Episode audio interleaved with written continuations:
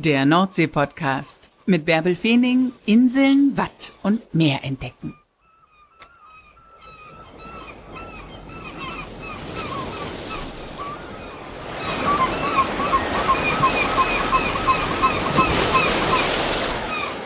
Moin und herzlich willkommen zur 108. Folge des Nordsee-Podcasts. Heute bei der Hitze nehme ich euch direkt mit ans Wasser.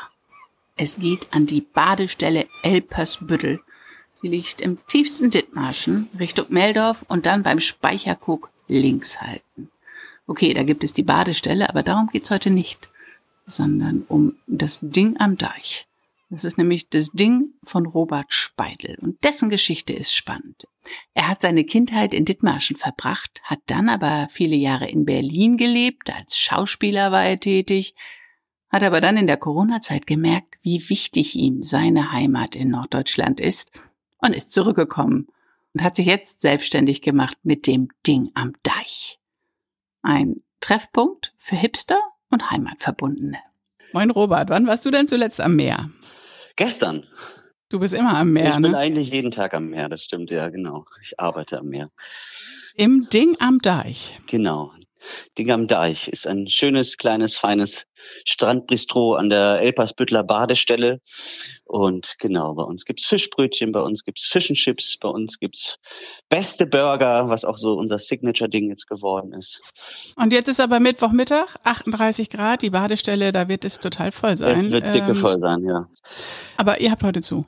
Wir haben leider heute zu, wir haben heute Ruhetag, genau.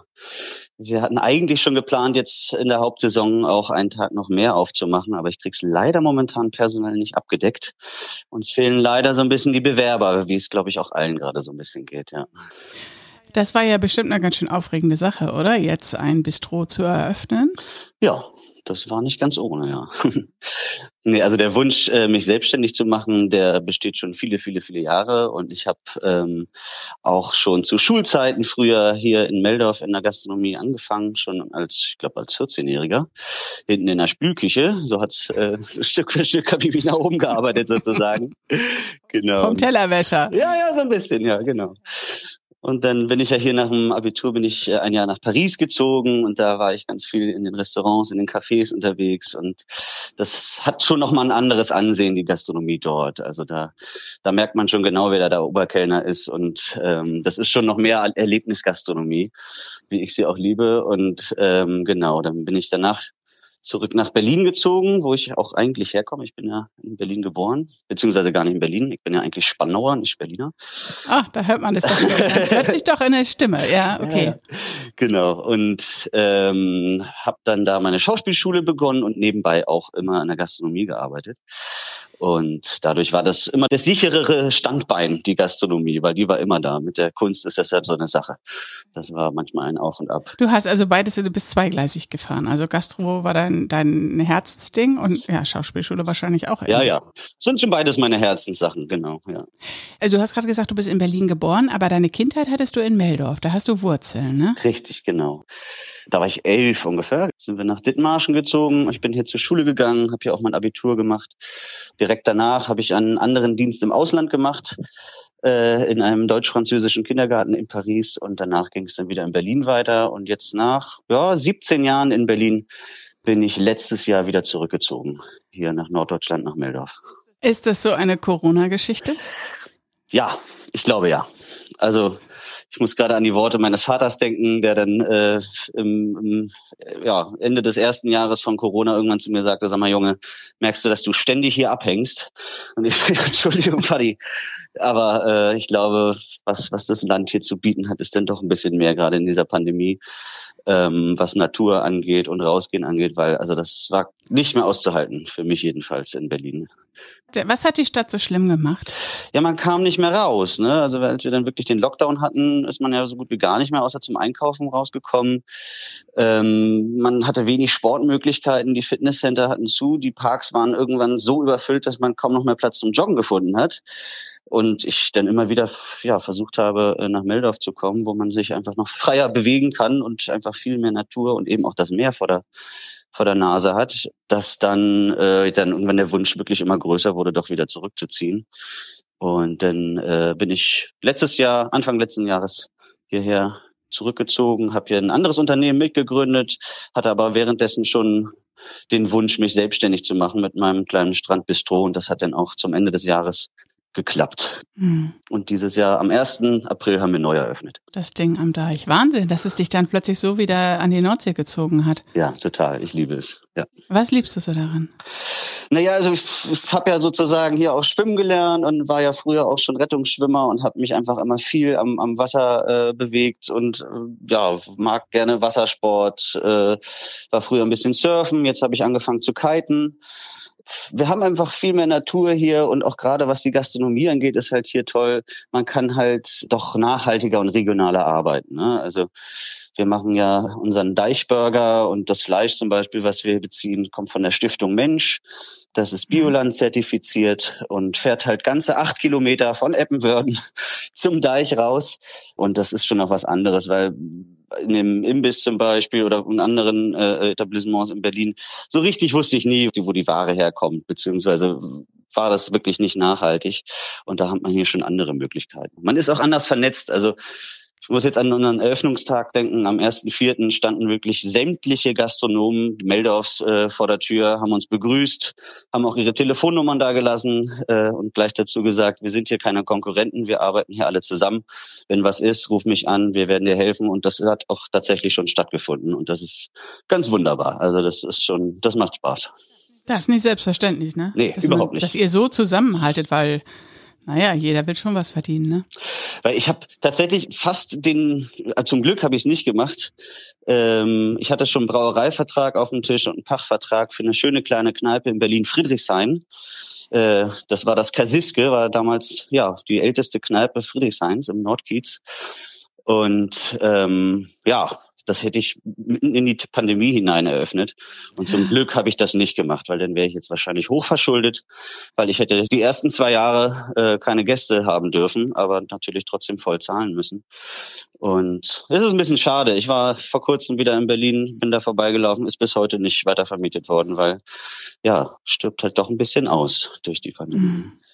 Ja, es verändert sich schon alles sehr, nicht? Aber es gibt eben auch viele Lebensgeschichten, die ähm, sich sehr verändert haben, so wie deine zum Beispiel. Das stimmt, ja. Ja, mhm.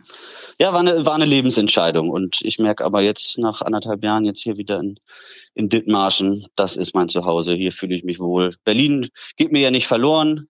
Ich bin zwischendurch auch immer wieder dort und besuche dort meine Tochter oder sie besucht mich hier. Mhm. Also es wird auch immer irgendwo Heimat bleiben, aber äh, zu Hause fühle ich mich hier. Was ist mit der Schauspielerei geworden? Ja, zwischendurch gibt's noch mal den einen oder anderen Drehtag. Äh, leider musste ich dieses Jahr ein großes Sommertheater absagen. Ich spiele normalerweise im ähm, Theater der Altmark in Stendal. Äh, Habe ich immer den Till Eulenspiegel gespielt, auch in der Hauptrolle. Und das hat unheimlich viel Spaß gemacht, äh, weil ich da auch Gitarre spielen durfte und singen durfte und das mit einem Riesenorchester und einer Band im Hintergrund. Ähm, aber das geht natürlich nicht. Man kann nicht äh, so ein Unternehmen hier führen und nebenbei noch Theater spielen. Das, das musste ich mir leider kneifen dieses Jahr. Hm. Was machst du denn mit dem Ding am Deich im Winter? Hat es da geschlossen? Wäre ja. das dann eine Zeit, ähm, in der du schauspielen könntest? Das wäre die Zeit, genau. Es wird natürlich im Sommer meistens mehr gedreht, weil die Tage einfach länger sind. Mhm. Deswegen sind die Chancen dafür höher. Aber genau, im Winter habe ich natürlich wieder mehr Zeit und bin froh, wenn da der ein oder andere Drehtag reinkommt. Im Winter ist nicht viel los im Meldorf am Hafen. Ja, das ne? stimmt allerdings, ja. Eigentlich bist du ja in Elpersbüttel, ne? Ein, eigentlich sind wir auf der Elpersbütteler Seite, genau. Dazu kommt, dass, dass äh, unser Ding am Deich äh, wurde 1984 gebaut und leider wurden damals die Leitungen, die Wasserleitungen nicht tief genug verlegt. Das heißt, wir müssen, sobald es äh, kurz vor dem Frostpunkt ist, müssen wir das Wasser abstellen und wenn wir kein Wasser haben, dürfen wir auch keine Gastronomie machen. Von daher muss ich mal gucken, wie es dann im Winter weitergeht. Genau. Also kannst du das im Winter gar nicht öffnen? Nee, höchstwahrscheinlich nicht, nee. Also wir werden mal gucken, wie sich der Oktober denn verhält. Wenn es noch ein bisschen wärmer bleibt, dann können wir schon noch aufhaben. Mhm. Aber gut, wir sind auch ziemlich versteckt. Es ist ja auch immer so der, der kleine Geheimtipp gewesen von Meldorfs. Also man muss wirklich, wenn man zum Speicherkrog fährt, immer sich links halten, immer wieder links fahren, immer wieder links, bis man zu diesem Campingplatz kommt. Und äh, genau, da ist dann unser kleines Ding am Deich. Durftest du Schilder stellen? Ja, wir fangen jetzt gerade ein bisschen an. Es ist so ein Drahtseilakt. Einerseits wollen wir, dass es natürlich ein naja, geheimer Ort ja noch nicht, aber so ein kleiner Geheimtipp bleibt und wo man auch wirklich seine Ruhe hat. Und äh, dadurch, dass wir ein sehr weitläufiges Gelände da haben, kann man sich eben auch seinen Liegestuhl schnappen und einfach mal 50 Meter weiter seinen Backfisch essen und in Ruhe da chillen. Ähm, das ist dann schon nochmal was anderes. Es sollte auch nicht zu voll werden. Wie gesagt, wir haben auch nur eine Küche und momentan auch nur einen Koch. Aber ähm, nee, meckern können wir auch nicht. Es ist sehr gut angelaufen. Aber die Gäste können schon kommen. Ja, unbedingt. Das sollen sie auch. und die kommen auch, glaub mir. ja, ich glaube wohl. Wer kommt denn zu euch? Ähm, ja, sowohl wir jungen Hipster-Leute als auch die Leute, die drüben an der Schleuse arbeiten und sich einfach mal zum Mittagessen einen schönen Burger reinziehen wollen, äh, als auch Touristen natürlich, weil wir den Wohnmobilstellplatz und den Campingplatz dazu haben, sind viele Touristen dabei. Jetzt kommen die Süddeutschen, weil jetzt ja Ferien sind in sämtlichen Bundesländern auch dazu. Also es ist von allem was dabei, aber ich denke, der alternative Charakter, den strahlen wir schon auch aus und äh, das sehen die Leute auch schon. Also Genau. Kaffee gibt's natürlich besten und Kuchen macht jetzt sogar meine Mutti. Wir backen auch noch, also wir holen mhm. einen Teil auch hier beim Bäcker in Meldorf und den anderen Teil machen wir selbst. Da gibt's jeden Tag einen anderen. Muttis selbstgemachter. Äh, genau. Und da haben wir natürlich auch die, die Damen hier aus Meldorf, die da ihren Kaffeeklatschständer machen und Romy spielen. Echt? Ja. Das ist ja süß. Die einheimischen Damen kommen dann zum Romy spielen zu euch. Da wird auch mal gestrickt, da werden aus, aus, aus Steinen vom Strand werden Bilder gelegt und äh, Kunst gemacht. Also es ist von allem was dabei. Habt ihr auch vegane Fischbrötchen? Nee, vegane Fischbrötchen haben wir nicht, aber wir haben veganen Burger zum Beispiel. Und wir waren gerade, also bei den, bei den veganen Geschichten haben wir halt geguckt, wie können wir ähm, da auch auf Fleischersatz verzichten. Also Klar, Beyond Meat ist vielleicht nicht das Schlechteste, ähm, dieses Erbsenprotein oder Seitan oder Tofu, aber so richtig begeistert äh, sind weder mein Koch noch ich davon. Deswegen haben wir geguckt, was könnte denn, was könnte man stattdessen als Alternative nehmen? Und unser veganer Burger ist der Portobello Burger. Also wir nehmen den Riesenpilz, äh, und der wird auch in einer schönen Tempura-Panade ausgebacken, äh, dazu durch die Teriyaki-Soße, dann kommen ein bisschen Lauchzwiebeln dazu. Also es ist trotzdem sehr deftiger, herzhafter Burger, aber vegan. Man vergisst das aber. Und weißt du, was Portobello heißt? Nee. Schöner Hafen. Ja, achso, natürlich, Portobello. Ja, ja. Sehr gut. Das gehört ja dahin dann. Da haben wir uns jetzt auch wirklich mal eingehend mit beschäftigt. Also was heißt es denn, nachhaltig und regional Gastronomie zu machen? Das schreibt man sich mal gerne ganz schnell auf die Fahne, weil es gut ankommt, aber das wirklich umzusetzen, ist dann schon nochmal eine andere Nummer. Ne? Und wir waren so ein bisschen in Sorge, ob die Leute das so annehmen, weil klar kostet es einen Euro vielleicht mehr bei uns, wenn es auch nicht viel ist, aber wird angenommen. Wir sind froh. Eure Brötchen, kommen die auch aus der Region? Richtig, die kommen vom Meldorfer Bäcker, ist ein 100% äh, Dinkelbrötchen und ja, wir nennen es den Dinkelbann, der passt sowohl zu unserem Burger als auch zu den Fischbrötchen. Was war denn die größte Herausforderung? Für das Ding am Deich? Ja. Äh, also momentan würde ich sagen, stecken wir eigentlich in der größten äh, Herausforderung und das ist tatsächlich äh, das Personal, genug Personal zu finden, um die um die weil wir müssen ja eine Vorbereitungsschicht füllen. Wir müssen äh, morgens äh, vorbereiten, abends muss geputzt werden. Also eigentlich müssten wir schon im Zweischichtsystem arbeiten. Und ich hatte so ein bisschen darauf gehofft, dass sich jetzt sämtliche Abiturienten oder überhaupt Jugendliche oder junge Menschen sich melden, die jetzt noch ein bisschen was dazu verdienen wollen, bevor sie in die Welt hinausgehen. Aber mhm. die Bewerberlage ist doch ziemlich mau, muss ich sagen. Und dazu kommt natürlich, daraus an Deich zu fahren, ist auch so eine Sache. Also klar, jetzt momentan bei dem Wetter mit Fahrrad ist kein Problem, aber man fährt halt schon acht Kilometer von Mildorf. Aber dafür ist man an der schönsten Badestelle überhaupt, mit Beachvolleyball, mit Wohnmobilstellplatz, mit Strandkorbvermietung. Also eigentlich fast wie Arbeiten unter Palmen. Nur ohne Palmen. Okay, vielleicht hört das jetzt ja jemand und bewirbt sich dann mal. Sehr, sehr gerne. Aber du bist nicht der Einzige, der Personalprobleme hat. Also das, stimmt, das hört man ja. ja ganz egal, ne? Überall. Ja, ja, ich bin hier sämtliche Apotheken, Friseure, Fitnesscenter, alles andere, äh, alles so angefahren, angefragt, meine Flyer da verteilt und ich habe ehrlich gesagt mehr Flyer wieder mit nach Hause genommen, als ich da hingebracht habe, weil alle suchen. Wahnsinn, ne? Mhm. Schrecklich. Ja, ich weiß nicht, vielleicht ist es auch eine Generationsfrage, kann ich nicht einschätzen. Also ich hatte mit 18, glaube ich, zwei, drei Nebenjobs, damit ich mir meinen nächsten Urlaub irgendwie leisten konnte. Ja, und genau, irgendwie, genau. ja, ist, das hat sich das verändert. Ja. Irgendwie ist das Wort Work-Life-Balance dazwischen gekommen, glaube ich. Ich finde, aber da haben wir eine gute zu bieten. Also. ja, genau. Wie gesagt, wir sind eine Badestelle. Ich drücke dir die Daumen, dass du Personal findest. Danke dir. Wann hat das Ding am Deich denn geöffnet? Es hat nicht jeden Tag geöffnet, weil heute ist ja zu. Das stimmt. Wir haben immer von Donnerstag bis Montags geöffnet, in der Zeit von 12 bis 19 Uhr. Komm vorbei, komm dran hier. Robert, danke, dass du uns mit in dein Ding am Deich genommen hast. Sehr, sehr gerne. Na, da habt ihr doch ein weiteres Ausflugsziel. Mit dem Rad gut zu erreichen, mit dem Auto natürlich auch. Zu Fuß ist vielleicht ein bisschen weiter rauszulaufen, aber wer weiß. Wer es mag, das war's schon wieder in der heutigen Folge vom Nordsee-Podcast. Ich möchte euch heute aber auch nochmal besonders auf einen anderen Podcast hinweisen, den ich mache, und zwar zusammen mit Arvid Fuchs, den Podcast Expedition Ocean Change.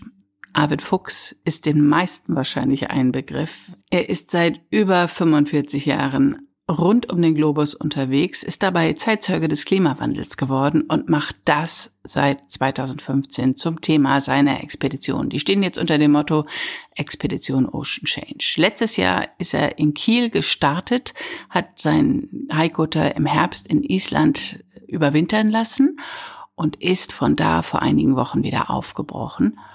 Und jetzt gerade beginnt der spannende Teil der Expedition. Also in der ersten Zeit war er jetzt rund um Island unterwegs und jetzt, hoffentlich an diesem Wochenende, es ist noch nicht ganz klar aktuell, startet er Richtung Norden und wird dann sechs, sieben Wochen ohne Zwischenstopp, jedenfalls ohne einen normalen Hafen, ähm, unterwegs sein. Mit ihm zusammen sind sie zehn an Bord der Dagmar On und diese zehn Leute werden also dann Richtung Jan Mayen segeln und von dort aus rüber an die Küste Ostgrönlands. Da musste aber tatsächlich so lange warten, weil dort zurzeit die Eislage es noch gar nicht zulässt, dass er dort segeln kann. Ja, und wir wachen auch in dieser Zeit, in der er keinen Hafen ansteuert, ein Podcast. Er wird sich regelmäßig per Satellitentelefon melden und immer von diesen besonderen Erlebnissen berichten. Und er hat seinen alten Haikutter mit modernster Meerestechnik ausgestattet und wird dort oben, wo nur wenige Schiffe unterwegs sind, Daten sammeln. Und diese Daten werden direkt ans Geomar und ans Alfred Wegener Institut und an andere wissenschaftliche Institute weitergeleitet, denn Meeresdaten fehlen. Und deshalb ist das, was Arvid Fuchs macht, so wichtig. Und der Podcast ist auch echt ein anderer als der Nordsee-Podcast. Da ist ein bisschen mehr Dampf dahinter und ein bisschen mehr Spannung. Also wer Action auf den Weltmeeren möchte, der hört doch da einfach auch rein. Expedition Ocean Change mit Arvid Fuchs gibt's kostenlos überall da, wo es Podcasts gibt. Ja, und das war's jetzt wirklich für heute. Genießt den Sommer im Norden, genießt das Meer, lasst es euch gut gehen und kommt einfach in dem ein oder anderen Podcast immer wieder mit mir ans Meer. Liebe Grüße, wo auch immer ihr zuhört.